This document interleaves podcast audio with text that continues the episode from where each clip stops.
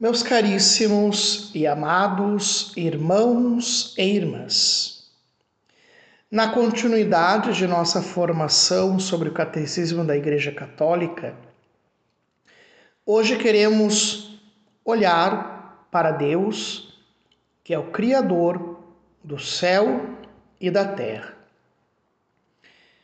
Quando rezamos o Credo Apostólico, nós dizemos que cremos que Deus criou o céu e a terra. Já o símbolo niceno-constantinopolitano, ele acrescenta Criador do universo visível e invisível. Aqui se diz que Deus criou as realidades visíveis, terrenas, e as coisas invisíveis, as eternas e celestes. Biblicamente, céu e terra é tudo aquilo que existe, a criação inteira de Deus. Mas ao mesmo tempo, ela também é distinta, porque a terra significa o mundo humano, o mundo material enquanto que o céu é o firmamento, o lugar de Deus, o lugar das criaturas espirituais, os anjos que rodeiam o próprio Deus. Então, quando falamos da criação, nós dizemos que Deus criou as criaturas corporais, que são o mundo terrestre, e as criaturas espirituais, que são os anjos. Os anjos, para nós, é a fé na sua existência e, ao mesmo tempo, é para nós esta verdade de fé.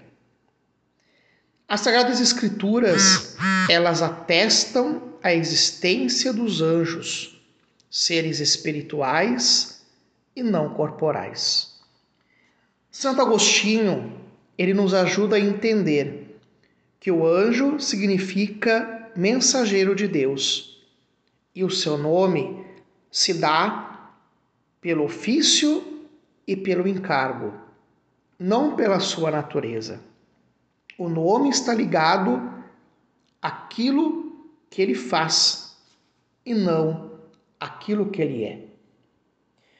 Os anjos são enviados por Deus porque contemplam constantemente a face do nosso Deus. Como criaturas espirituais, eles têm inteligência e vontade, enquanto criaturas pessoais e imortais, eles superam toda a perfeição todas as criaturas visíveis. O próprio Cristo, ele está no centro do mundo angélico, porque Deus os criou por ele e para ele. Quando lemos lá na carta aos Colossenses, capítulo 1, versículo 16, diz assim: Pois foi nele que foram criadas todas as coisas céus e na terra, as visíveis e invisíveis, tronos, dominações, principados, potestades. Tudo foi criado por ele e para ele. Os anjos, meus amados, são presença desde a criação e ao longo de toda a história da salvação. Os anjos estão no paraíso abrem e fecham o paraíso. Protege Ló da saída de Sodoma e Gomorra. Segura na mão de Abraão. Conduzem o povo de Deus pelo deserto. Conduzem os pastores à gruta de Belém no nascimento de Jesus. Cantam o seu nascimento. Anunciam também o seu nascimento. Lá estão todos eles. E quando olhamos os anjos na igreja, na liturgia nós cantamos que os anjos adoram Deus três vezes santos. E nós celebramos no dia 29 de setembro a festa dos arcanjos Miguel, Gabriel e Rafael. Sem falar, meus amados, que desde que nascemos, Deus coloca um anjo para nos ladear, que, são, que é o nosso anjo da guarda, o nosso protetor, que nos acompanha desde a nossa infância até a nossa morte. Os anjos da guarda são os nossos amigos. Sem falar, meus amados, no mundo visível, que é justamente o mundo ao qual Deus criou, dividiu em seis dias e no sétimo dia descansou.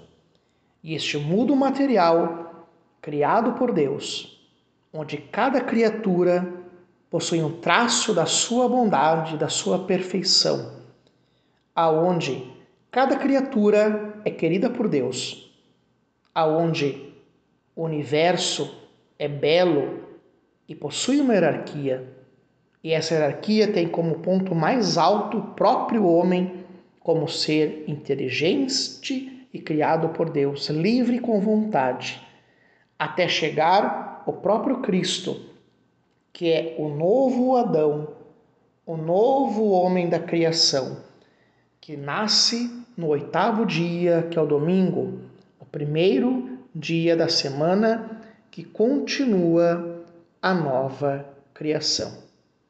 Então nós devemos, assim com o nosso coração, cantar como São Francisco de Assis a criação, visível e invisível. Cantar que Deus seja louvado por todas as suas criaturas: o irmão Sol, a irmã Água, a irmã Terra, a irmã Morte. E Deus nos ajude a cada vez mais crer na obra do Criador, na obra do próprio Deus. Amém.